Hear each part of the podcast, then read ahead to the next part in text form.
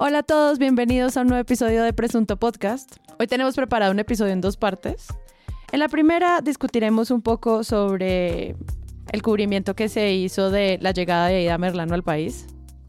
Y en la segunda hablaremos de la conversación sobre el presidente de El Salvador, Nayib Bukele. Y para eso, ¿qué hubo Páramo? ¿Qué más? ¿Cómo le va? Bueno, ¿cómo les va?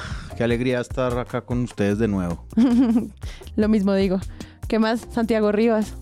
¿Cómo va todo? ¿Todo bien? No, ¿Todo mal? es que es como Colombia. Yo sé, todo mal. La gente es como, ay, qué bueno lo que está pasando en los medios. Presunto Podcast va a grabar. Y yo, ajá. Uf, no, pues es que es... Sí, es que es una lluvia... Es una lluvia de ideas. Deténganse. Una lluvia Y- de aguacaca un poco pesada. Y hola, María Paula Martínez. Hola, volví. Yo entiendo el agradecimiento. No, pues yo amo. Porque hacemos la revisión y tenemos que escuchar a María Andrea Nieto Sí. y nos sentamos a oír a muchas cosas y leer muchas cosas y luego les damos el filtro masticado. Sí, sí, sí. O sea, el problema es cómo preproducir, pero ya cuando llegamos a grabar es una delicia. Tanto podcast de izquierda. Nada hacemos empezando este episodio sin antes dar las gracias a Iván Ospina por el auspicio de la alimentación de los miembros del presunto podcast. De verdad, muy bueno. Muchísimas gracias, Iván, como siempre. Una excelencia. Oigan, vayan a presuntopodcast.com. En ese lugar, como siempre, les recuerdo, encuentran los episodios. Soy enfática porque mucha gente me pregunta en dónde puedo escuchar Presunto en su plataforma de podcast favorita y si no directamente en nuestra página web o en nuestro canal de YouTube, donde además se pueden suscribir y dejar comentarios. Y también pueden seguirnos en nuestro Twitter, en nuestro Instagram y entrar a nuestra comunidad de Discord a comentar día a día lo que pasa en la realidad nacional y los medios de comunicación. ¿Cómo entran ahí? www.presuntopodcast.com. Antes de comenzar, María Paula, ¿de qué no vamos a hablar hoy? De la entrevista que hizo la vicepresidenta Francia Márquez con la revista Semana, en la que pues dejó biquear el momento y frente a las críticas que le hicieron sobre las preocupaciones de su seguridad, que es un tema más complejo y complicado en el país en el que matan a líderes y lideresas del medio ambiente históricamente en la impunidad, Francia Márquez contesta de malas o pueden llorar. ¿No? Y frente al uso de ese lenguaje, siendo además, creo que característico como su buen discurso, ¿no? Si, si hay algo que hay en la, en, en- incluso en la página de la vicepresidencia, son los discursos colgados de la vicepresidenta. O sea, lo que hizo en la ONU, lo que hizo en la COP27 son fantásticos para dejarse jugar la pulladera Vicky y contestar de esa manera. Ayer fui, no, el, el fin de semana fui y subí en helicóptero y hoy me vine y salí en helicóptero y voy a seguir las veces que vaya, voy a ir en, en helicóptero. Les guste a la élite colombiana o no. Yo soy la vicepresidenta de este país, me eligieron los mismos 11 millones y algo que eligieron al presidente, me eligieron a mí. Y por ser una mujer que hoy está ocupando el segundo cargo más importante de este país, pues me merezco que el Estado en su conjunto me cuide a mí para yo asegurar y poder hacer mi trabajo y contribuir al cuidado de todos los colombianos y colombianas. Eso lo han hecho con todos los presidentes y vicepresidentes, todos lo han hecho. ¿Por qué a los otros no le hacen escándalo? Y entonces, ¿por qué la vicepresidenta pobre que viene de abajo, humilde, entonces no lo puede usar? Pero después de haber vivido un atentado frustrado en la vía que conduce a mi casa, donde me ponen 8 kilos de explosivos, pues no me voy a dar el lujo a facilitarle las condiciones para que me maten más rápido. No voy a hacer eso. Y pueden llorar, pueden gritar, pueden hacer todo lo que quieran. Me pueden ir a demandar si quieren. Y que sea un juez. Como un cubrimiento excesivo sobre la forma en la que tienen que hablar los representantes, ¿no? Y también otra vez haciendo los juegos de eso es lo que ella considera vivir sabroso y ahora vivir sabroso es un eufemismo simplemente del mal uso del gasto público, perdiendo todo el poder simbólico que tiene ese concepto. Sobre todo porque además en la ausencia de una de la voz de la vicepresidenta en asuntos más coyunturales e importantes de la agenda, Hmm. donde quisiéramos escucharla más, Sí, sí, sí. pues que todas las noticias ahora giren alrededor de un de malas o que giren alrededor de un pueden llorar, ¿no? Pues es como, no sé, debate perdido, cuando quisiéramos estarla escuchando sobre otros asuntos re importantes aquí y no solamente como afuera en lo que es sus visitas eh, internacionales. No, creo que más que un eufemismo es una malversación de un término. Eso sí, perdón. Yo quisiera recomendar la columna que escribió Carolina Rodríguez Mayo para Manifiesta Media acerca del helicóptero de Francia Márquez y todo esto que está pasando, un poco explicando con cuidado por qué esto es racismo y en qué sentido lo es, hasta qué punto, por ejemplo, la utilización que se hace del vivir sabroso como un... Primero con una culpa que solamente se puede desprender de nuestra educación católica, como, ay, ya, está sabroso así, ¿no? Por otro lado, hablando sobre hasta qué punto la extrema vigilancia sobre las cosas que puede o no puede tener una persona negra en Colombia o eh, las cosas a las cuales tiene derecho, la idea de que existe cierta coherencia o incoherencia atada a que una persona tenga ciertos beneficios, la negación del privilegio, incluso en una posición de privilegio terminan convirtiéndolo en una violencia que busca distraer la atención de los problemas verdaderamente importantes y es que se frustró un atentado contra la vida de nuestra vicepresidenta que no había pasado en todo el tiempo que llevamos teniendo vicepresidentes y es algo que valdría la pena notar de cara a una conversación que siempre está truncada, que es la conversación acerca de o en torno a o incluso con Francia Márquez. Entonces vuelve el asunto a, las formas y me llama la atención porque ahorita me imagino que tocaremos tangencialmente el tema, pero mucha gente se quejó de que de una entrevista de una hora y cuarenta que uff francamente. Lo único que la gente agarró fue la frase de Petro de yo no lo cría, ¿no? Hablando sobre su hijo Nicolás, que era el primer Nicolás y no el otro Nicolás. este Nicolás, es el primer Nicolás primero de Rusia. Entonces, Nicolás, Nicolás y Nicolás, el Nicolás, nacerán, nacerán. ¿Renunciará? Entonces, en esa discusión, pues es que a Petro le están entrevistando precisamente con motivo de eso, no es un asunto de formas, ¿no? Claro, es una frase de una hora y media de entrevista, que es una entrevista promedio a Petro, porque en campaña era igual, pero de ahí se extrae esa frase porque es una frase que encierra o que trae una respuesta dentro del tema que se está tratando. No es lo mismo ni es un asunto de formas. En cambio, pasa mucho con las mujeres, pasa más con las mujeres negras, se les está vigilando completamente la forma y constantemente, ay, pero ¿por qué tan furiosa? Ay, pero no, pero es que mire cómo se puso.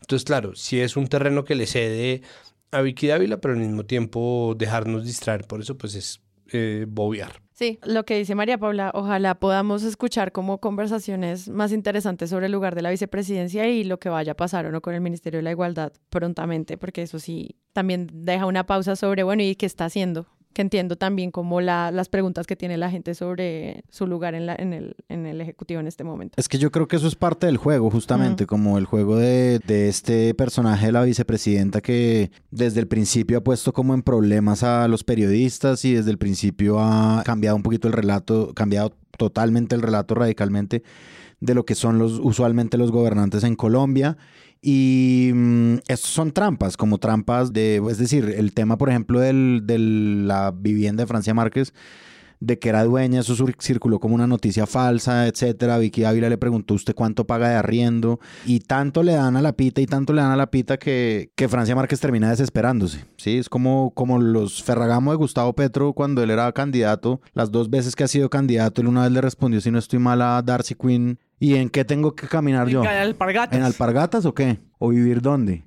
Y es cierto, el resto de la gestión de Francia Márquez pues queda un poquito en la, en la opacidad. Es como, y bueno, ¿y cuando le preguntan por su rol de, de, gobernante, no por el arriendo que paga. Páramo de que no vamos a hablar hoy. Lo que pasa es que la semana pasada sucedió una tragedia en el mundo del periodismo que fue la muerte de Karim Ghanem Malouf, Mm. Un periodista, un escritor, él fue editor general del informe de la Comisión de la Verdad y acaba de publicar un libro que se llama Calor Residual, unas crónicas pues sobre cocina y culinaria y gastronomía, gastronomía en general.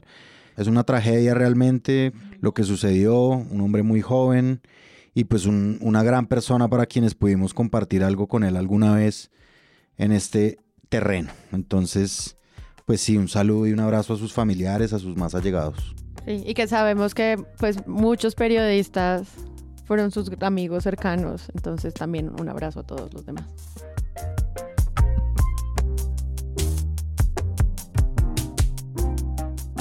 Aunque se esperaba el regreso de la condenada ex congresista Aida Merlano, su deportación desde Caracas fue sorpresiva por el tiempo y el método. Víctor Ballestas. Mónica llegó en avión proporcionado por el gobierno de Maduro. Fue recibida por una general de la República, directora de la Dijín, y se le permitió dar declaraciones.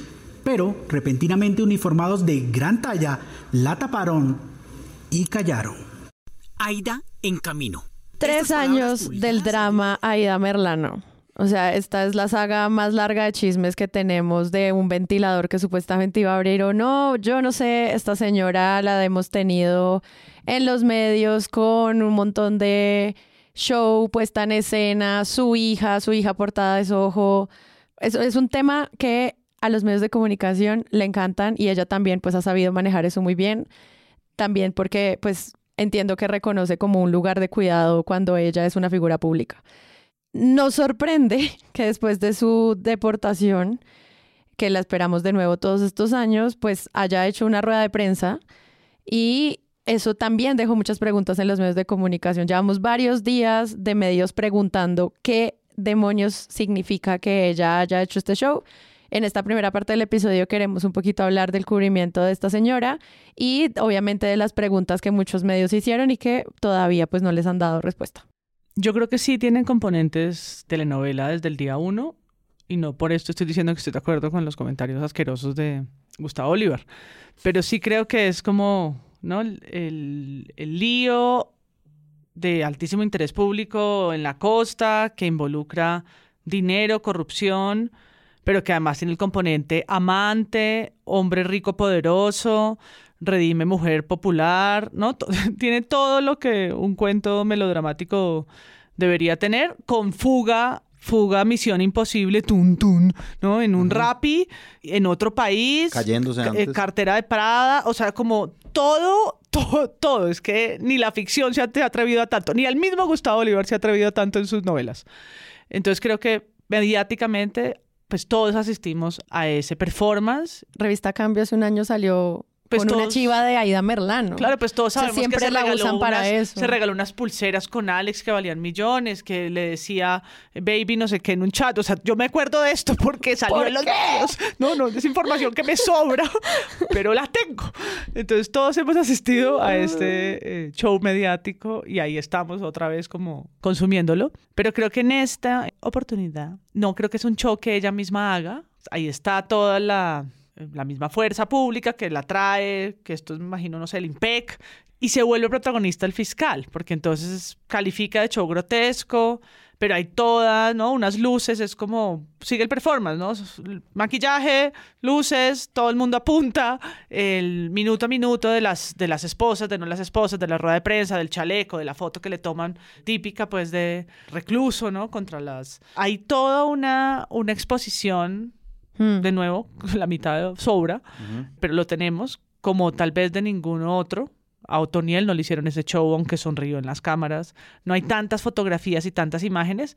Entonces creo que por un lado están las preguntas sobre por qué en este momento y si, si eso no es cortina de humo de otras cosas, como el momentum en el que, en el que pasa, que tiene que ver probablemente con las elecciones que vienen en octubre y lo que va a destapar, y lo decía muy bien Laura Ardila en su entrevista a Blue Radio.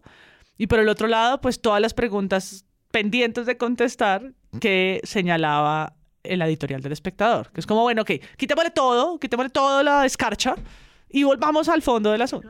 Merlano a Colombia. Llamativo en todo caso es por eh, precisamente la coincidencia que hay con el escándalo político protagonizado por el hijo del presidente y por supuesto por el año electoral. Este es un año electoral muy particular en Colombia, elecciones locales en las que las maquinarias, las viejas maquinarias que se han visto un poco desplazadas por nuevas fuerzas progresistas, se van a ver las caras, van a volverse a encontrar en una puja de poder eh, muy compleja en la que algunas maquinarias incluso están relacionadas ya con la izquierda, con las fuerzas progresistas, pero van a, a estar disputándose el poder en las regiones. Entonces, eh, Barranquilla y el Atlántico son joya de la corona electoral en Colombia, Sí. eh, son eh, la plaza más importante del Caribe en términos electorales, entonces va a ser muy clave esta puja de poder y, y, se tiene que leer este regreso de Aida Merlano, por supuesto, eh, en esa en esa clave, ¿no? En clave electoral.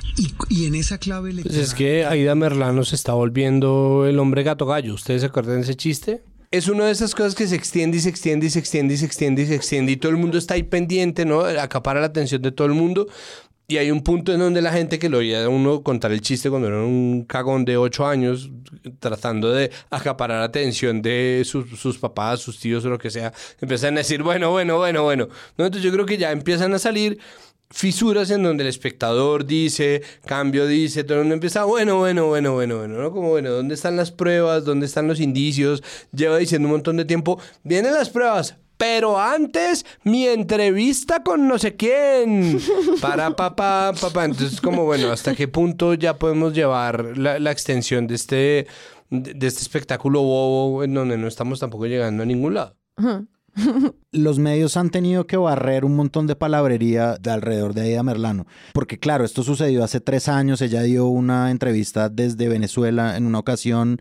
Ella después de ser condenada prendió un ventilador y a uno se le empiezan a olvidar esos detalles del ventilador que prendió y de las cosas que estaba acusando y de las cosas incluso por las cuales fue condenada. Entonces los medios han hecho como, pues los medios digamos serios han hecho como una recapitulación de lo que es el caso de Ida Merlano y cuáles son las verdades que queda debiéndole al país. Y aparte pues uno va recordando lo que decía María Paula, unos cuantos detalles sobre el novelón parte, por ejemplo, de este novelón, y esto es de una nota del espectador de Juan Sebastián Lombo en la sección de política del espectador, fue este, por ejemplo, es que Aida Merlano de verdad ha estado como en muchas cosas distintas queriéndolo o no. Entonces, cuando ella se fugó para Venezuela, recordemos que nuestro antiguo presidente era el inepto de Iván Duque, tratando de reconocer si Guaidó podía mandarla de vuelta. Y en eso, por ejemplo, nos demoramos como país. Sí, sí, sí. o sea, y eso es una cosa que yo leía la noticia. puta, ¿verdad? que eso también pasó? Es decir, no solo la fuga y no solamente las cosas que empezó a decir desde allá sobre una violación a la que fue sometida todas estas familias involucradas de los clanes de la costa, también se sumaba un libro internacional de la pedida de extradición de Aida Merlano al presidente interino de Venezuela y más y más y más y más, ¿no? Y pues digamos como que a uno empieza como a mezclársele todos los temas. Entonces, por ejemplo, a mí me parece clarificadora esa nota en el sentido de que dice qué fue lo que la Corte Suprema de Justicia sacó, ¿no? Como la Corte Suprema de Justicia dijo esto y claramente hay como unas familias de la de la élite de la costa caribe involucradas en todo este entramado de compra de votos de Aida Merlano.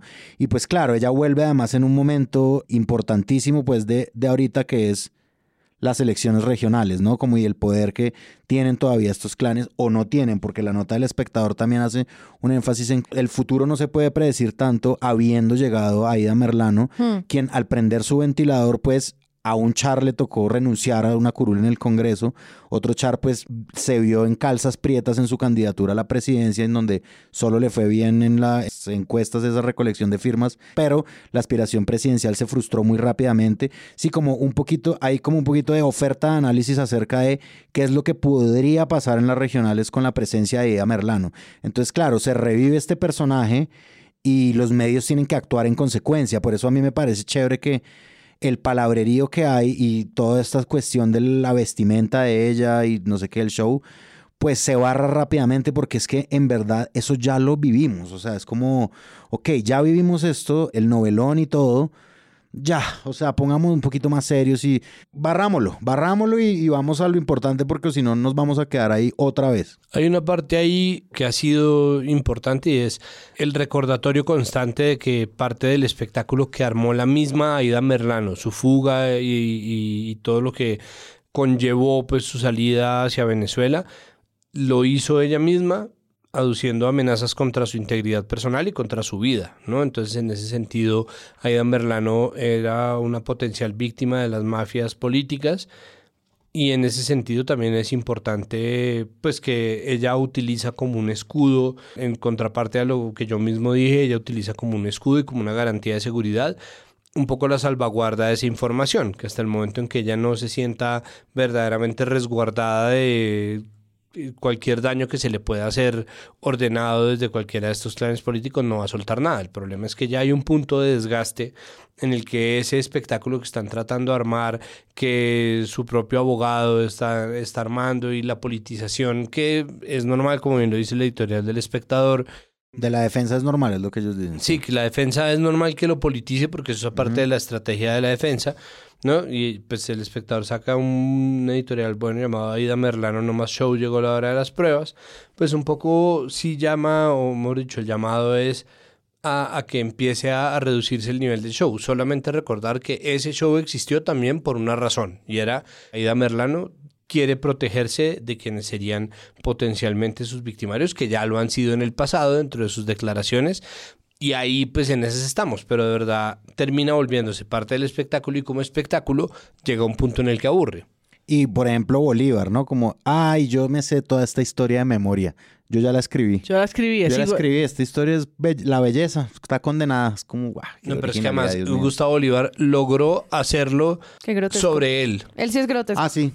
Ah, sí, claro. Pero fueron dos, o sea, Barbosa lo hizo sobre él y entonces se volvió titular, fue la fiscalía y no las preguntas, y la pregunta sobre las elecciones y sobre si, si va a traer las pruebas y va a mostrarlas y cómo contra los Char, como lo ha anunciado tantas veces, pero nos ha tenido siempre en silencio. Y fue Gustavo Bolívar que lo hizo sobre él y sobre las historias que él escribe. ¿no? y sobre su calificación de belleza. Entonces pone en Twitter, qué rostro lindo tiene Aida Merlano. Gracias, gracias Gustavo por aclararlo. Necesitábamos eso, ese mensaje. Su historia es la de Catalina en Sintetas. Y por supuesto, Semana le hace un artículo a eso. Obvio. Pero, pero, además, perdón, el ridículo de Francisco Barbosa que se tomó fotos frente a un mapa de estrategia como si fuera Napoleón, que se hizo un video con música James Bondesca bajándose de un helicóptero. Vete a comer mierda. Sí que es el burro hablando de orejas. Es que hicieron un espectáculo grotesco. Sí, tiene toda la razón, pero la última persona que tendría que señalarlo sería él, no tiene autoridad moral. Están siguiendo un camino. Sí. No, y pues, que tú labras. Pues Gustavo Bolívar hace un llamado de cuando la escuchen se van a caer todos esos clanes y ella es una persona en alto peligro y por eso hay que protegerla así y eso también pues fue el cubrimiento de algunos medios al respecto de lo que dijo Gustavo Bolívar y también hacen una pregunta sobre las formas pues si es criminal no debería estar peinada, porque los criminales van sin maquillaje y amarrados. Como así, un criminal no se ve así. Y yo me preguntaba mucho cuáles son esas formas con las cuales nosotros validamos a las personas que van a ir a la cárcel. Y me parecía que había ese, esa, esa conversación. Gustavo Olivar diciendo, pues es una víctima en grave peligro. Y por el otro lado, muchos medios recogiendo las preguntas sobre, es que así no se ve un criminal. Así no se debe ver. Lo de la rueda de prensa sí me parece muy cuestionable, pero lo de la pinta no entiendo por qué es un tema de conversación. Pues sí, es que el monitoreo de las formas constantemente banaliza el debate. Pues es que estás diciendo, es que así no se debería ver una persona presa. Es como, uy, hace rato pasamos, ¿no? Hace rato pasamos ese, e, ese escaño, pues, del, del camino. Además que tiene una, un elemento sorpresa y es que ella quiere venir a ser juzgada acá. O sea, ella estaba pidiendo, por favor, reclámenme. Yo quiero ir a Colombia a decir lo que, lo que sé, ¿no? Que pues mucha gente huye a eso, ¿no? Quiero quedarme en Venezuela en donde me maquillo y, tengo ropa de marca en una situación que no era carcelaria, sino como eh, refugiada o no sé qué. Y ella estaba pidiendo venir, aunque eso le cueste afrontar 11 años de cárcel o algo así, y pasar sus primeras noches en el Buen Pastor y quién sabe cuántas más. Pero al parecer, en el momento en el que estamos, el poder de su información lo vale. Esa apuesta, ¿no? En la que tiene que ella venir y pasar de donde estaba en Venezuela a una celda del Buen Pastor. Y bueno, que igual también hace parte de un acercamiento a la justicia que no es nuevo, que es una cosa que en Estados Unidos funciona constantemente y es pues danos información y nosotros empezamos a negociar contigo. Pues así es como ha funcionado con los narcos colombianos, con los narcos mexicanos, con las empresas, con los, con los grupos financieros fallidos. Es como usted empieza a darnos información, nosotros le empezamos a rebajar. Petro ha utilizado mucho ese acercamiento como a, a los temas judiciales y pues no me parece que sea un desacierto, me parece que eso es un acierto. Poder uno decir bueno, vamos a sacar esta información y vamos a traer esto. Entonces, claro, es un mecanismo. claro, está el timing, ¿no? Obviamente, que es lo que se le está cuestionando ahora, de la llegada de Aida Merlano, justo cuando están en medio del bololo por las revelaciones acerca de su hijo y de su hermano. Las revelaciones del hijo, además, que tiene, pues que es diputado del Atlántico, departamento cuya capital es Barranquilla, que es el clan principal que está involucrado en, la, en lo que serían las denuncias eventuales de Aida Merlano y sus pruebas. Entonces ahí empieza otra vez el cuento de, bueno, está este antagonismo y en este antagonismo están prendiendo el ventilador para desviar la atención de, de, todo esto que está pasando. Mm, eh, no lo sé. Si yo no, no, no tengo pruebas, no me sorprendería pues tampoco que eso fuera un poco así, pero no creo que sea la única razón por la que está pasando, están las regionales, pero además de eso está la misma Ida Merlano, que ha sabido ser noticia desde el momento en que se voló hasta ahorita, ¿no? Es que en el colombiano dicen como si se tratara de una estrella de cine y no una prófuga de la justicia, o sino una verdadera vedette, arribó sin grilletes, impecablemente arreglada y hasta portando un lujoso bolso. Información de color para la nota, pero pues sí, obviamente tiene una carga fuerte sobre cómo debería presentarse un criminal ante la justicia. Pues en el fondo las preguntas del espectador son más interesantes y es como por qué dejarla hablar, por qué la van a recoger, quiénes la dejaron fueron a recoger, qué, cuál es la diferencia entre una deportación y una extradición, cuáles son los protocolos porque la Cancillería va y no otra institución, cuál es el lugar del IMPEC ahí, es como, ah, ok, es que esto es un procedimiento distinto que llevan trabajando todo este gobierno de Petro frente a entender la relación con el gobierno venezolano y quién es el que autoriza o no una deportación, pues es un poquito más complejo que simplemente venía peinada. Y ahí siento que los medios que solo se enfocaron en eso fallaron, pero los otros que en serio hicieron las preguntas sobre, bueno, ¿quién es que la quiere matar? Quiénes más estuvieron comprometidos con la compra de votos, cómo se va a poner en juego la lucha política en la costa ahorita que Petro ya no tiene fuerza política en las elecciones regionales. Ahí sí habían cosas muy chéveres. O sea, en serio, esa entrevista que le hicieron a Laura Ardila en Blue Radio es muy buena. al final le, le, ofrecen trabajo, como venga para acá, y ella te da, no, gracias. Pero igual, o sea, sí, sí es muy interesante cuando a partir de un personaje se puede entender el contexto local más amplio. Y eso creo que valió la pena en estos días, quitándole el, el showcito.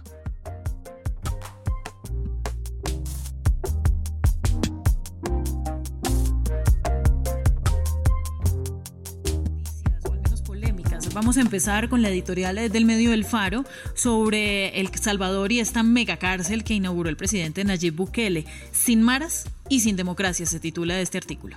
Exactamente, este editorial queda bastante explícita, ¿no? Su tesis en el propio título y es que se ha conseguido una cosa en detrimento de la otra. La tesis la encontramos en los primeros párrafos que dice la ausencia de pandillas, visible por primera vez en mucho tiempo, es un cambio fundamental en la vida de miles de salvadoreños, sobre todo para los que han vivido durante décadas bajo el control de estos grupos criminales, por lo que la ausencia ¿no? de pandillas tiene un enorme potencial, dice, transformador para el país. Dice, pero el precio que hemos tenido que pagar es demasiado alto. Y bien, según el editorial del Faro, este precio es, como queda explícito en el título, la propia democracia, ¿no? Dice, se ha cedido y se ha permitido que todos los poderes queden concentrados en manos de una sola persona, evidentemente del presidente eh, Bukele, ¿no? Dice eh, que ostenta el poder, ¿no, Ángela?, de una forma autoritaria, concretamente a través de este régimen de excepción que dura ya 10 meses, no sin rendición de cuentas por parte de la fuerza pública, eh, con la suspensión de... Bueno, estábamos caminando por la calle el domingo cuando, ¡pum!, nos topamos con la portada de semana. El milagro de Nayib Bukele. Dos la, la, portada de semana lo embosca uno en las cajas de los supermercados. Uno está como, ¡pa! Y es como, uy, episodio. Sí, yo estaba en una tienda y un amigo me dijo, ¿y qué, qué, esto qué? ¿Cómo le parece? Y yo... El milagro Bukele. Ajá. O sea, como si Bukele lo hubiera escrito, básicamente. Sí. ¿Qué es como si Bukele lo hubiera escrito? pues que además, siendo semana, no me sorprendería, ¿no? Como eh, editorialista, cronista y columnista invitado, Nayib Bukele. Fotos cortesía. Como si fuera la Vogue de septiembre. 296 páginas de solo Bukele. Video cortesía. Video cortesía Bukele. Casa Bukele. Dice, los impactantes resultados del presidente de El Salvador, que se ha convertido en el mayor contradictor de Gustavo Petro. O sea, portada de una línea política con la que están de acuerdo, la palabra milagro y de una vez el comparativo con Colombia. Todo junto en una sola portada, en un solo reportaje. Pero además, ¿cómo estará de mal la oposición? Que de verdad siguen buscando. ¿Se acuerdan cuando estaba al comienzo del gobierno Petro, Julio Sánchez Cristo como, Alberto, ¿sí vio? A mí me parece que la doctora Cabal es, Es- la es jefa la de la oposición. sí. Mujer íntegra, dice cosas de peso, no se va con banalidades ni atrocidades de ningún tipo, Julio. Y el man- ¿Cómo hace Santiago? Y a la- y a la hora era Miguel Alberto, Uribe. marica, no sé cómo hace eso. Y, Yo lo he intentado como... y sobrio. Yo lo he intentado como bañándome, como a ver cómo hará Santiago esto. Pero no me sale. Pero ni a bala. Pero Julio tampoco te sale. No, pues Julio a todo el mundo le sale. A ver. Pero, pero Alberto, no, pues Julio es Julio es Julio y ya. Pero Alberto, Me encanta paramos diciendo a todo el mundo le sale, no lo voy a intentar. no, en pues Julio es hablar así y ya. Sí, es como, una voz como cool, pero ya. un poquito cool. como- Hace tiempo estaban como buscando, ¿no? Entonces era María Fernanda Cabal y Petro llamó a María Fernanda Cabal a hablar con ella y metió a José Félix Laforía en la mesa con el ELN a costa de lo que sea. Y pues porque además María Fernanda Cabal tampoco tiene mucho más que decir, porque ella también es, es muchísimo ruido más de lo que tiene en términos de peso filosófico, qué sé yo incluso ideológico. Es una cosa más, mucho más práctica. Entonces están buscándole y les tocó empezar a buscar afuera, porque el mercado acá no da. No, No, Entonces- Miguel Uribe tampoco les dio. No, pues Polo Polo no da. Entonces es como realmente el dúo Gaviki, que son los verdaderos líderes de la oposición, y pues buscando, buscando, buscando, pues miren lo que dice ahí, que se convirtió en el mayor contradictor de Gustavo Petro. Es como ahí, Lo contradijo cuatro tweets. por unos tweets, o sea, por unos tweets. El mayor contradictor. Es, es ese man, ese es que ya es, es ese. Y claro, porque además, como no hay ahorita como un gobierno de derecha muy fuerte en Sudamérica, entonces tienen que empezar a echar para arriba, ¿no? A buscar en, en Centroamérica, no, no sé, no, es, es de verdad una locura, pero esa, pues, esa conversación, que además es graciosa, ignora lo mucho que en algún momento los petrolivers eran buquelivers, porque había muchísimo petrista que le parecía que Petro iba a ser un Bukele, como que iba a traer innovación, que Petro, eh, que Bukele estaba tiendo a, El Salvador en, en el Bitcoin para reducir la pobreza, o sea, pues el nivel de pajazo mental que se metieron algunos petristas con Bukele fue gigantesco y ver esto simplemente es muy gracioso. Hay una primera historia sobre Bukele en semana que tiene que ver con su aprobación. ¿Cuántas personas aprueban su gestión? Y yo siento que esta primera pregunta sobre la aprobación tiene que ver sobre la misma conversación de los medios para entender el concepto de seguridad. O sea, ¿qué es la seguridad? Y sobre las cárceles y sobre la radicalización de las cárceles y la manera en la que se trata a los criminales y que por un lado pues es lo que también causa el rifirrefe de los presidentes ahí. ¿Ustedes cómo vieron como esa idea sobre la seguridad en general? Porque siento que para Semana solo hay una manera de entender la seguridad y para muchos otros periodistas y otros medios que empezaron a decir como, y tal vez esta no es la única manera de entenderlo. Yo creo que se vuelve una estadística. La misma encuesta lo es, ¿no? Los puntos de aprobación, pues para una encuesta, otra encuesta. Pero lo de la seguridad, al menos en, este, en esta comparación, se vuelve un asunto de homicidios cometidos por cada 100.000 habitantes, bueno, las tasas de homicidio, y los 300 días que El Salvador lleva sin reportar un homicidio. Que es una cifra que además repetimos y damos por cierta como si lo fuera. No lo sé. Hay detractores en El Salvador, no hay libertad de prensa en El Salvador. Yo de entrada desconfío de, de- de todas sus estadísticas Hmm. eh, más sencillas. Confío más en las organizaciones que hoy están vigilando como Amnistía Internacional el asunto de la violación de derechos humanos. Pero se reduce a eso. Incluso la discusión entre, entre Bukele y Petro es sobre los homicidios y sobre la idea de las cárceles y la educación, que termina también siendo un asunto de inversión y de platas. Eh, y no sobre la mirada que tienen de lo que significa la paz, por un lado, que creo que es el otro concepto clave, la paz y la seguridad. Y creo que algunos espacios, tal vez la W y algún otro en radio, ha traído esos temas a la mesa, incluso los conectan más allá del comentario que se hicieron entre ellos, Hmm. sino la apuesta a la paz total, lo que ha hecho Colombia con sus acuerdos fallidos y no fallidos, y la idea de, la, de lo punitivo y la seguridad, la alta seguridad y los muros de concreto, como una falacia un poquito de la tranquilidad que hoy vive el milagro salvadoreño, ¿no? Como si realmente estuviera El Salvador perfecto, ¿no? Aspiracionalmente el mejor país de América Latina y está lejos, lejos de serlo. Hmm.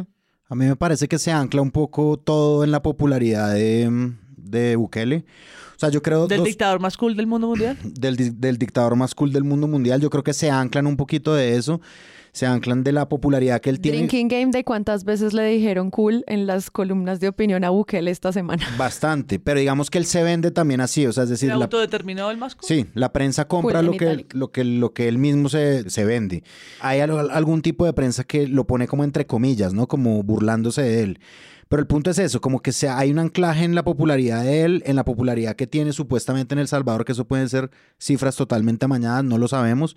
Y también como en la tranquilidad que dicen algunos medios que se respira en El Salvador desde la reducción drástica de las tasas de homicidios. Digamos que esa es un- una forma de mostrar las cosas y una forma como de mostrar una cara a la moneda. Yo creo que para ilustrar todo eso está muy bien el podcast que hizo María Jimena Duzán en A Fondo sobre El Salvador, ¿no? En, en la, que, en la que ella dice cosas pues de contexto que me parece que podrían ayudar a ilustrar exactamente cuál es este personaje, ¿sí? Pero siento decepcionarlos. Detrás de este paladín de la justicia que se muestra tan cool y tan millennial, pues hay un gran autócrata que concibe el poder como un ejercicio personal para beneficio propio y donde el orden constitucional y el Estado de Derecho y las leyes están muy por debajo de él. Es que él mismo se autoproclama como enviado de Dios. Pastor, pero no tengo ni partido. Y esa es palabra de Dios o suya, mía. Pero si Dios dice que usted va a ser presidente, va a ser. Entonces yo digo que hago partido. Hay muchos medios que lo hacen. Yo recomiendo ese, el a fondo de, de María Jimena Duzán. Hay una nota, me disculpan lo snob, eh, de, New Yorker que se llama como el The Rise of, Nayib Bukele, El Salvador Authoritarian President. Que es un- unos perfiles como diciendo, a ver, sí hay una reducción de los homicidios, hay unas cárceles, hay como unos, unas personas que están siendo encarceladas, pero ahí detrás hay algo, un punto que me parece importantísimo es las negociaciones que hacía Bukele durante tres años con todas estas pandillas y las, las negociaciones por las cuales lo han acusado de condiciones carcelarias para ciertos presos. Todo esto que en el podcast de María Jimena Duzán los periodistas del Faro van reconstruyendo, ¿no? Uno como presidente de Salvador tiene un margen en el que empieza a negociar, empieza a ceder, las bandas criminales empiezan a hacer caso, de repente, no sé qué, también son un buen fortín electoral para las eh, legislativas, lo que sea. Y en un momento estas bandas empiezan a hacer unas masacres en las ciudades porque es que cómo negocia una banda de estas. La moneda de cambio es con violencia, ¿sí? Con, Mm. con la violencia de la que se pueden salir cuando se les dé la gana porque así es como funciona. Entonces, al cederles ese terreno, ellos empiezan a hacer estas masacres hasta que en un momento Bukele dice, no, bueno, no más. Entonces, estado de excepción, entonces encarcelamiento masivo, que caigan los que tengan que caer, que la policía sea la que juzgue en la calle. Hay un caso en el que si mostraba nerviosismo, es que, es la que cárcel, la sí. persona mostraba nerviosismo para la cárcel. O sea, la Sí, sospecha, decir, la dinámica de la sospecha. la dinámica de la sospecha, no sé qué, eh, la aprobación como de leyes de eh, publicaciones que causen zozobra en la población. Por el estado de excepción Sí, que marcó desde de hace una, meses. para la cárcel. Y entonces crea esto y, claro, se reducen las tasas de homicidios porque las dictaduras tienen una ventaja que es su eficiencia, ¿no? Entonces, y su eficacia sobre todo. Entonces, cuando, eh, cuando tiene ese nivel de eficacia, se respalda en la popularidad de él, en una popularidad que le da lo suficiente como para hacer este tipo de estado de opinión de chao jueces que no les, les gusto en la, corte, en la Corte Constitucional de acá de El Salvador, apruébenme todo lo que yo vaya, vaya pidiéndoles. Entonces a mí me parece que el anclaje de él y como el relato es ese, y de repente la derecha latinoamericana se queda con, acabó con el crimen en El Salvador. Ya, es un héroe. En, en un país que se veía que nunca eso podría pasar. Exacto. En un estado fallido, así lo nombra María Andrea Nieto. Ujú. Era un estado fallido y eh, Bukele lo salvó, ¿no? Sí, lo exacto. salvó y está viviendo sus mejores años después de década de pandillas, de la Mara Salvatrucha y de homicidios sin cesar en, en las ciudades.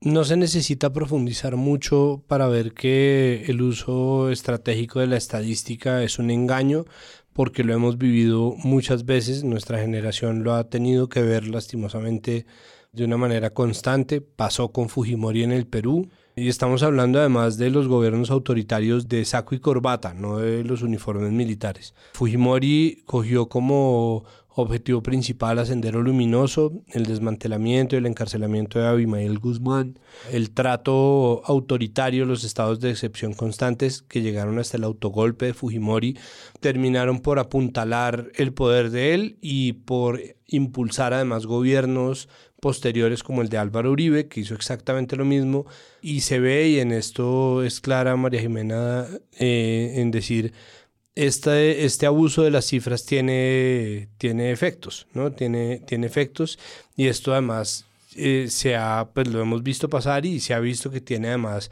efectos negativos en el mediano y largo plazo y en el corto plazo como los asesinatos erróneamente presentados como bajas en combate mal llamados falsos positivos que son un caso completo de la JEP que han entregado una cifra aproximada menor de lo que se estima que es el total de 6.402 personas asesinadas para presentarlas como guerrilleras dentro del marco de un conflicto que el mismo Uribe se encargó de negar en favor de una narrativa según la cual las FARC desde los años 60 que nacieron eran crimen organizado.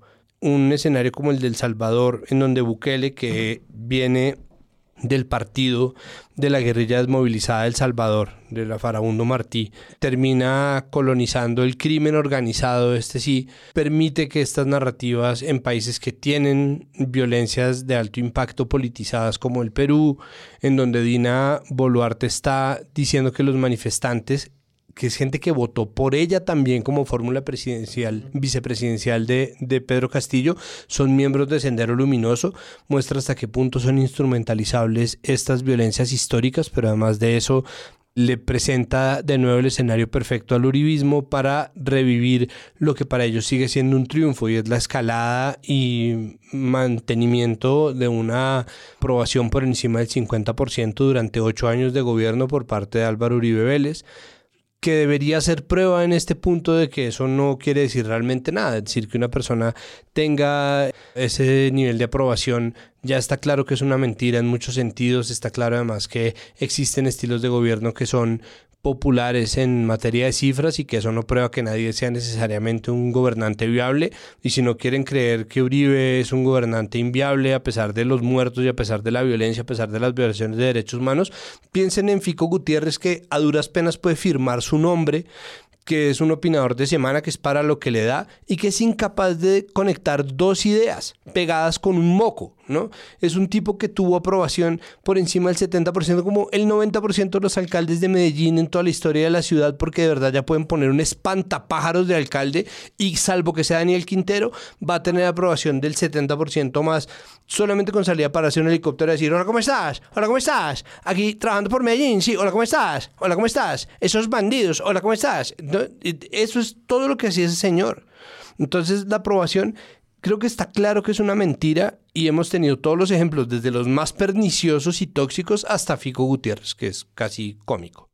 Solo quería hablar de las cifras, mencionar el número con el que Semana hace todo el cubrimiento, pues que también son cifras que da el gobierno de Bukele, que son 63.512 terroristas capturados. Cuando uno lee eso en Semana, pues obviamente es un indicador de éxito sobre todo con la imagen que uno tiene de las pandillas, que además pues tienen como toda esta estética, digamos, muy cargada de quiénes son los pandilleros eh, salvadoreños. Y entonces luego, pues Oscar Martínez, tanto en su Twitter como en la entrevista con María Jimena Duzán, Oscar Martínez, periodista del Faro, gran medio de comunicación, por favor síganlos, pues él dice a qué costo ese número como cuestionen los números, esos números, cómo llegan a la cárcel sin ser juzgados y muchísimas personas son capturas injustas. Entonces, como que eso me pareció muy interesante de cómo lo notaron los periodistas de El Salvador, que pues fueron las fuentes de los medios estos días. El Salvador ahora mismo está en sus mínimos históricos de homicidios. Eso es un hecho irrefutable. Tanto las negociaciones con las pandillas, como este régimen de excepción militarizado, han logrado reducir los homicidios. Sí, yo insisto, la pregunta es ¿a qué costo? ¿A qué costo? Yo te puedo mencionar algunos de esos costos de forma puntual. Esto también es un hecho sobrediagnosticado, no solo por el periodismo nacional, sino por organizaciones como Human Rights Watch. Hay miles de personas presas que no tienen nada que ver con pandillas. Esas imágenes de la megacárcel que ustedes vieron son solo el montaje de lo que quieren que creamos.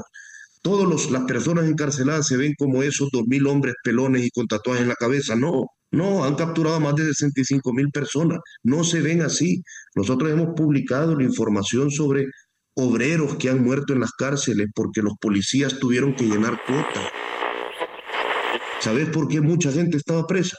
Porque un policía escribió en el acta que mostró nerviosismo. Por esa razón hay gente que está pudriendo en una cárcel, porque a un par de policías le resultó que esa persona se veía nerviosa. Entonces, e, esos son los costos de este régimen. Los costos del régimen o los costos de tan poca muerte también, con esto termino, es que hay unas instituciones que han aprendido, el ejército, la policía, la fiscalía, que pueden construir casos sin ninguna prueba, que pueden acusar a quien les dé la gana porque sí. Es decir, se están muriendo dentro de las cárceles miles de personas que no deben absolutamente nada, porque en este país Bukele se tomó la fiscalía, controla la policía, impuso a los jueces, renovó a más del 30% de jueces porque le dio la gana. Y esos son los jueces que están eh, ejerciendo el régimen. Ahora, eso es una cosa, Bukele es popular, siempre lo fue, ganó las elecciones como alcalde en diferentes municipios y como presidente arrasó. La gente en este país lo quiere mucho. Yo voy a decirte otro rango antes de continuar con la conversación. Nayib Bukele es profundamente autoritario. Esas son dos características de él. Es popular y es autoritario. Es un hombre que desde que ha ostentado algún tipo de poder ha demostrado que todos los ingredientes, que todas las barreras de una democracia le resultan estorbos, que la división de poderes le resulta frustrante para ejecutar sus planes y cada vez que ha podido, incluso con gestos muy puntuales desde la alcaldía, pero sobre todo desde que llegó a la presidencia, ha destruido todo contrapeso. Es más, 65 mil personas a una cárcel es un fracaso.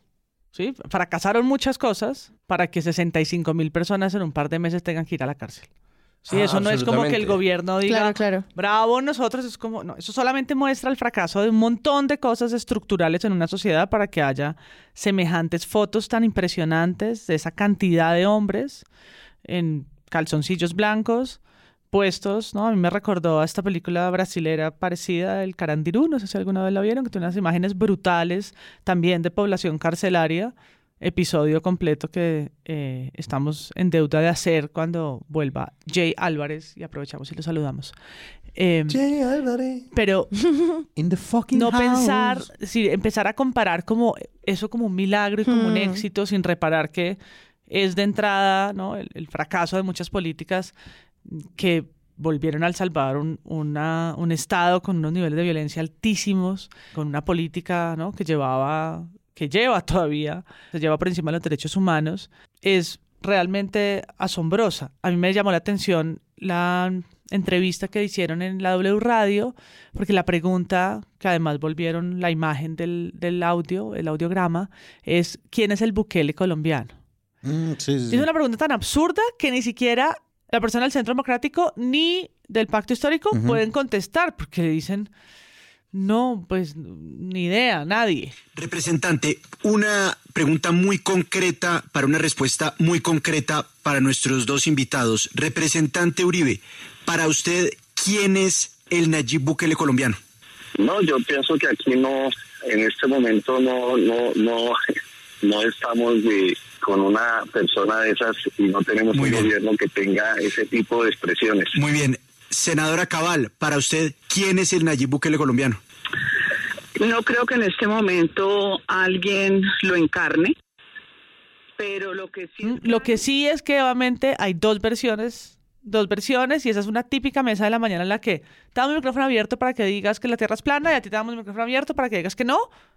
y minuto 60 Movistar. ¡Pum! ¿No? Nadie dice nada, nadie opina nada, pero vuelven rápidamente a decir es que los, los 6.000 falsos positivos son falsos.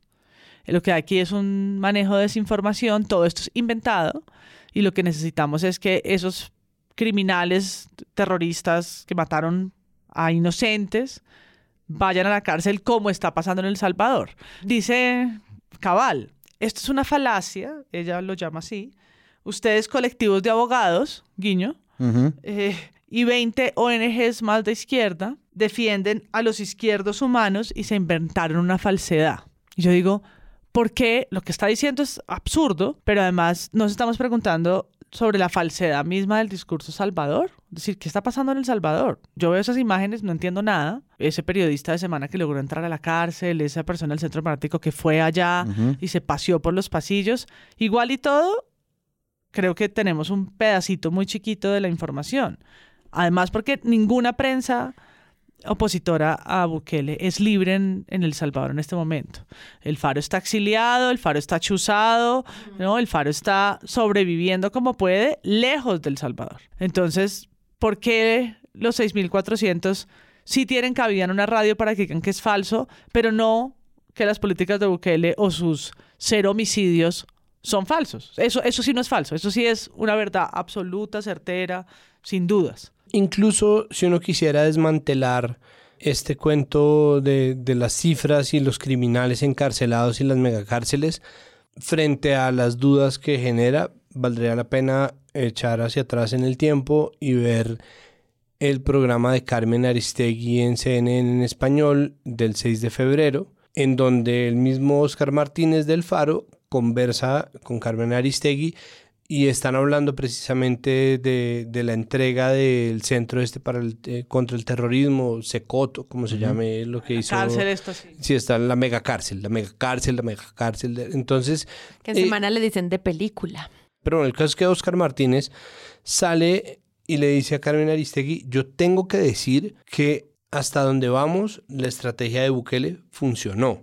Logró destruir el control de las pandillas en El Salvador y luego plantea todas las dudas que eso genera. Quita completamente de la ecuación eso. Es como yo no estoy diciendo que no haya funcionado porque finalmente ese no es el punto. Lo importante es ver los cabos sueltos que está dejando esa estrategia y el rastro que está dejando lo que eso genera. Eso que dices me recuerda otra gran narrativa, para que tomen los que están haciendo Drinking Game, sobre cuáles son las vidas que merecen ser protegidas. Que desde el cubrimiento propagandístico de semana es como ninguna criminal. Yo escuchaba a María Andrea Nieto en el control hablar sobre Álvaro Uribe y las políticas de, su gobierno, incluso mejores que las de Bukele, porque ahí sí hubo una muestra de lo que era bajar los homicidios, ¿no? Mm, Cuando están hablando de miles de homicidios más. Claro. Es, realmente alucinante. Y una última cosita, para que no dejemos que nos reescriban la historia del país a las patadas, así como le gusta hacerlo a la extrema izquierda. El que bajó la tasa de homicidios en el país fue el expresidente Álvaro Uribe Vélez pero hoy estuvo muy presente, excepto en el colombiano. Me llamó la atención el enfoque que le dan a las historias de Bukele, porque se parece un poco a los cubrimientos del país o de medios internacionales, que son obviamente mucho, mucho más complejos, con mayor contexto, no se quedan en una comparación absurda de si con Uribe pudimos ir a las fincas y con Bukele se puede ir a la playa, ¿no? Como esas estupideces, sino que realmente pues van a medir eh, la violación de derechos humanos, que ha dicho Amnistía Internacional, qué observaciones están teniendo, qué pasa con la libertad de prensa, no, que es lo que uno encuentra en el Guardian, en el New York Times y demás. Pero el colombiano lo hace. Arranca con una crónica de marzo del año pasado, porque más todo esto cumple como un año de política, ¿no? Eh, sí, pero entonces El Salvador vivió tres días en el infierno. En esos tres días mataron a 87 personas una cifra, lo que lo convertían como en el, en el país más peligroso de América Latina en ese momento, con ese nivel de homicidios. Se perpetraron en 43 municipios, en 12 de los 14 departamentos del país. O sea, esto era además en todo lugar. Y en un año, ¿no? De esas cifras, pues pasan como a esta, a esta política de éxito que luego el colombiano pues cuestiona. Bukele, el presidente que recién elegido, apareció en la casa presidencial tomándose selfies en una plataforma como Twitter que usó para su vanidad, que entregó los votos a cambio de su bienestar, ¿no? Lo, lo complejizan al personaje mucho más, mucho más que otros medios, y ahí dice que ha pasado en un año. ¿no? Él reseña la detención de 63 mil personas, y esto es lo último que leo, todos datos que no se pueden verificar, dice el colombiano, porque como explicaron periodistas de ese país a este periódico, la información oficial ha sido restringida o no se puede acceder a ella. Es decir, no hay libertad de prensa. En la tarde del jueves, Bukele celebró en su plataforma preferida en Twitter, finalizamos el primer día de marzo con cero homicidios. Lo que no cuenta el presidente, pero sí lo dicen en los barrios, es que sus medidas, dadas a la policía y al ejército, han desatado una ola de violaciones a los derechos humanos. Sí, yo creo que en ese sentido de lo que decías ah, ahorita, Sara, de las vidas que valen más la pena que otras, yo creo que hay como una serie de periodistas de este país y de otros países que están genuinamente preocupados por el fenómeno de, Bukele. Es decir, María Jimena Duzán es muy pila al final decir, él como leguleyamente se puede ir seis meses antes a, pues retirar seis meses antes para poder hacerse reelegir. Y eso nos pasó aquí también a nosotros, ¿sí? En Colombia, porque... La reelección todavía no está aprobada en El Salvador. Exacto. Y acá nos pasó lo mismo y era cambiar un articulito, moverle la leguleyada y acceder a eso. Enrique Santos Calderón, al final de su columna en Los Danieles, él dice, alabarlo tanto es una tentación peligrosa. Ojo con esos espejismos. ¿sí? Fantástico. Entonces, y en el espejismo, a mí me parece que esa analogía del espejismo es muy valiosa porque María Andrea Nieto lo que hace en, el, control. control. al admirado Nayib Bukele, porque así le dice, Mm. cada vez que lo menciona, Es venga. Venga, es, gobierne. ex- es exacto, es decir, como añoramos una cosa como estas. Eh, A mí me parece impresionante en verdad todo esto, o sea, llegó a un nuevo límite el control de, de ella. Entonces ella dice, esto es una pantalla de humo, esto que Petro esté peleando con el admirado Nayib Bukele es una pantalla de humo del gobierno para ocultar el incremento en el precio de la gasolina, las tasas de interés, el Viva Air. Pero entonces yo digo, es una cortina de humo y ustedes le dan una portada en una revista. Sí, o sea, una portada entera en una revista al personaje que Petro está usando como, como cortina de humo. Ok, portada, publireportaje, porque eso es lo que es lo que hizo Semana, y este control. Entonces ellos dicen, ¿por qué nos distraen con esta cortina de humo? Él está feliz, Petro, de que le haya contestado. Ella dice como si no tuvieran cosas que hacer en el gobierno de Petro. Y yo digo, ¿y ustedes no tienen cosas que hacer en Semana? O sea, cosas serias sobre el gobierno de Petro. Tienen que meterse este cuentazo de, de Bukele y metérselo a Colombia. Entonces, claro, hay unas reacciones de los medios de comunicación que es como, ok, ¿qué es lo que está pasando? Es decir, ¿por qué Bukele es tan admirado? No debería serlo en un contexto latinoamericano en que, como decía Santiago, ya se, ha ya se han vivido dictaduras amparadas como en un solo objetivo populares, ellos además hablan de las cifras, entonces las cifras de popularidad, ¿cuánto, ¿cuándo les sirve? Ese es un ejercicio peligrosísimo lo que está haciendo Semana. María Andrea Neto al final dice, ojalá él venga y le enseñe el respeto a los derechos humanos. Dice eso. Dice Yo eso. no puedo creer que diga eso, o sea, es decir, a los derechos humanos Y y, a las las instituciones. Sí, o sea, él ¿Cómo ha cambiado el Congreso, jueces de la República. No tiene contrapesos. Estado de excepción y que, Estado les- de que nos enseñe democracia, derechos humanos e instituciones. Hágame el Sí, favor. ¿qué es lo que les sirve, señores? Presidente Nayib Bukele. A todos los colombianos nos gustaría que por fin el presidente Gustavo Petro nos explique en qué es que consiste su política de seguridad o inseguridad e impunidad. Así que por favor, por favorcito, acéptele la invitación que le hizo al foro ese que se inventó para ver si en ese espacio y ante un gobernante que sí tiene resultados para mostrar su gestión en su país, como lo es usted, por fin nos aclara por qué es que quiere dejar salir a todos los peores criminales y corruptos que hay en las cárceles de Colombia. También para que le explique que es mejor tener a los criminales sometidos bajo la justicia y en las cárceles que ver a las fuerzas militares y armadas del país sometidas y arrodilladas ante los indígenas como sucedió hoy en San Vicente del Caguán. Bueno, y también para que le comparta cómo es que se puede gobernar respetando los derechos humanos, las instituciones y todo esto fomentando el crecimiento económico de un país sin necesidad de destruirlo. Así como usted lo está. El país está desinstitucionalizando. Me acuerdo que decíamos eso mucho en los episodios de la época de Duque. Y era como, pues porque no hay contrapesos. Ese es el problema, como que nadie le va a poner freno. Y esto es lo que está haciendo ese señor allá, es lo que están denunciando los periodistas desde hace mucho tiempo. Incluidos pues los periodistas que se han tenido que ir del país, más obviamente los jueces y demás. Entonces esa conversación sobre las instituciones es muy violenta cuando alguien dice, pues es que las instituciones tienen que hacer lo que diga el presidente que nos cae bien. ¿Qué pasaría cuando no?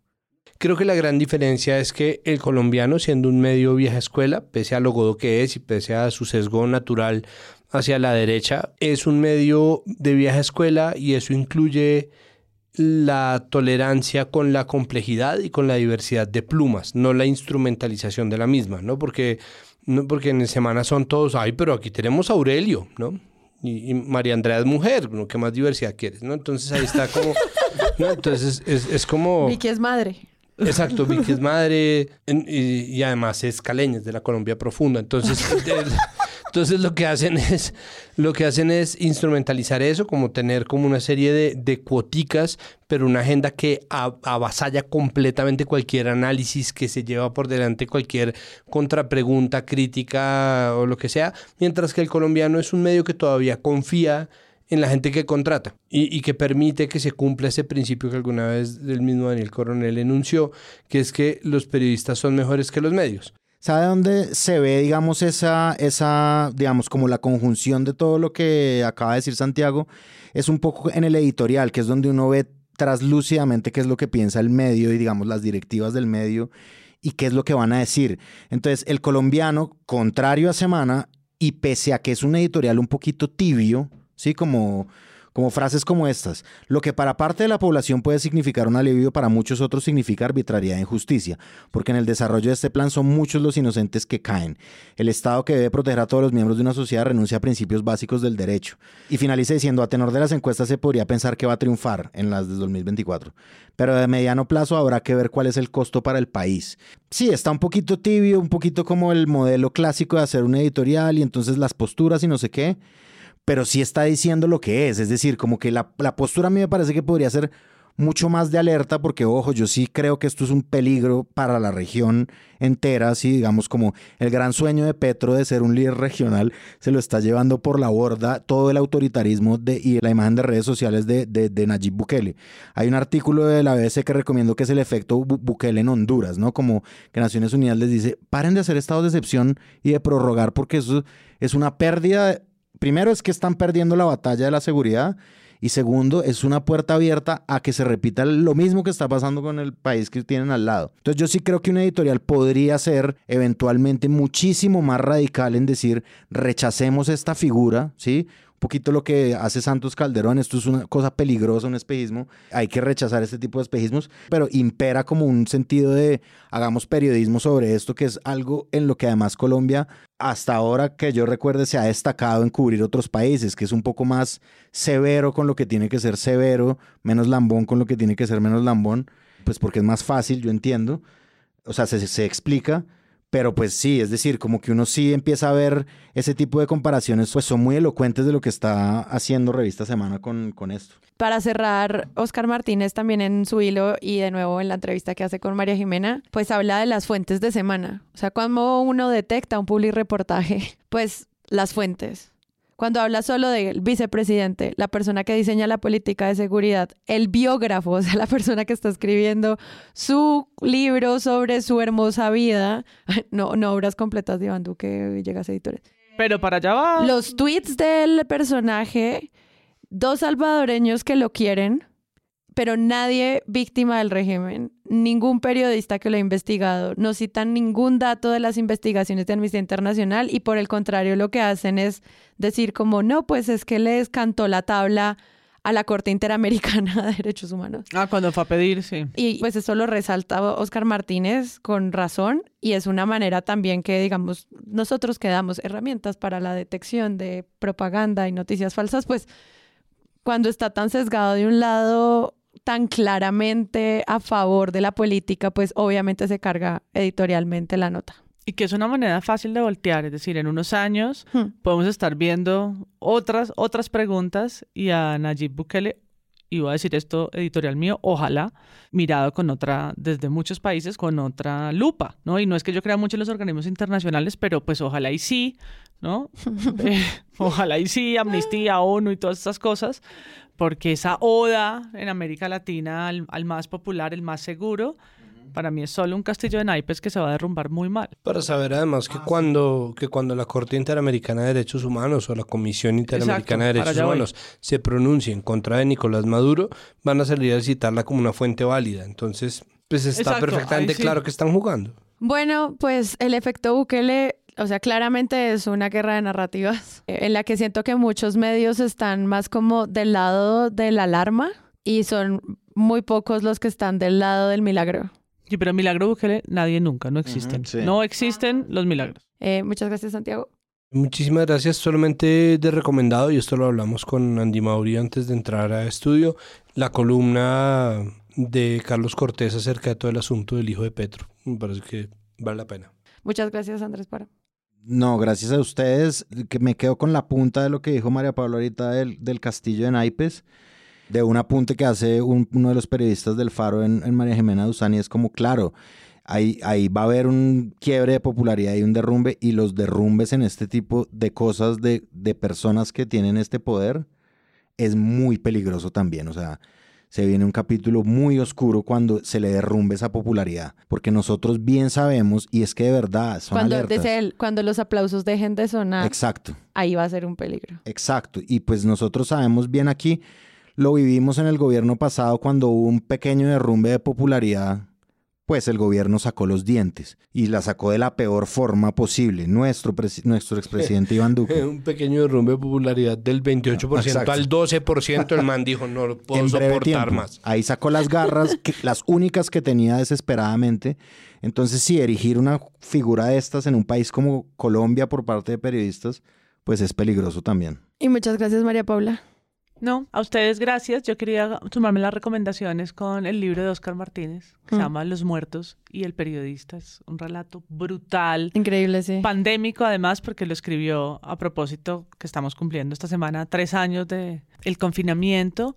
Y fue ese tiempo en el que pudo hacer también una reflexión auto de lo que era ser periodista en El Salvador. Y creo que muy al lugar de nuestra conversación de hoy, un gran, gran, gran libro.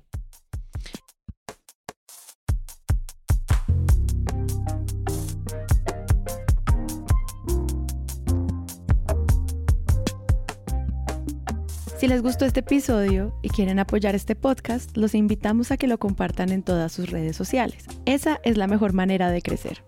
Presunto Podcast es producido por Sara Trejos con el análisis de Santiago Rivas, María Paula Martínez, Juan Álvarez y Andrés Páramo.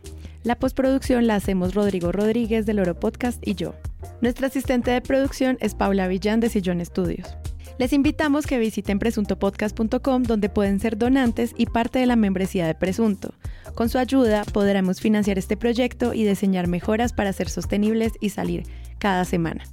Al mismo tiempo, en la misma página pueden encontrar el ingreso a nuestra comunidad de Discord, que si no saben qué es, imaginen un super chat donde cada tema tiene su propio canal desde una selección de memes y titulastres, pero también canales de crítica de medios sobre periodismo de género, internacional, ciencia, político, cultural y chequeos. También pueden escucharnos en nuestro canal de YouTube y en todas las plataformas de podcast. En algunas de esas plataformas nos pueden dejar calificaciones y comentarios. Eso siempre ayuda a que otras personas nos encuentren. Presunto Podcast es producido en Sillón Estudios, una red de podcast independiente donde pueden encontrar otros podcasts. Gracias a ustedes por escuchar. La próxima semana esperen un nuevo episodio.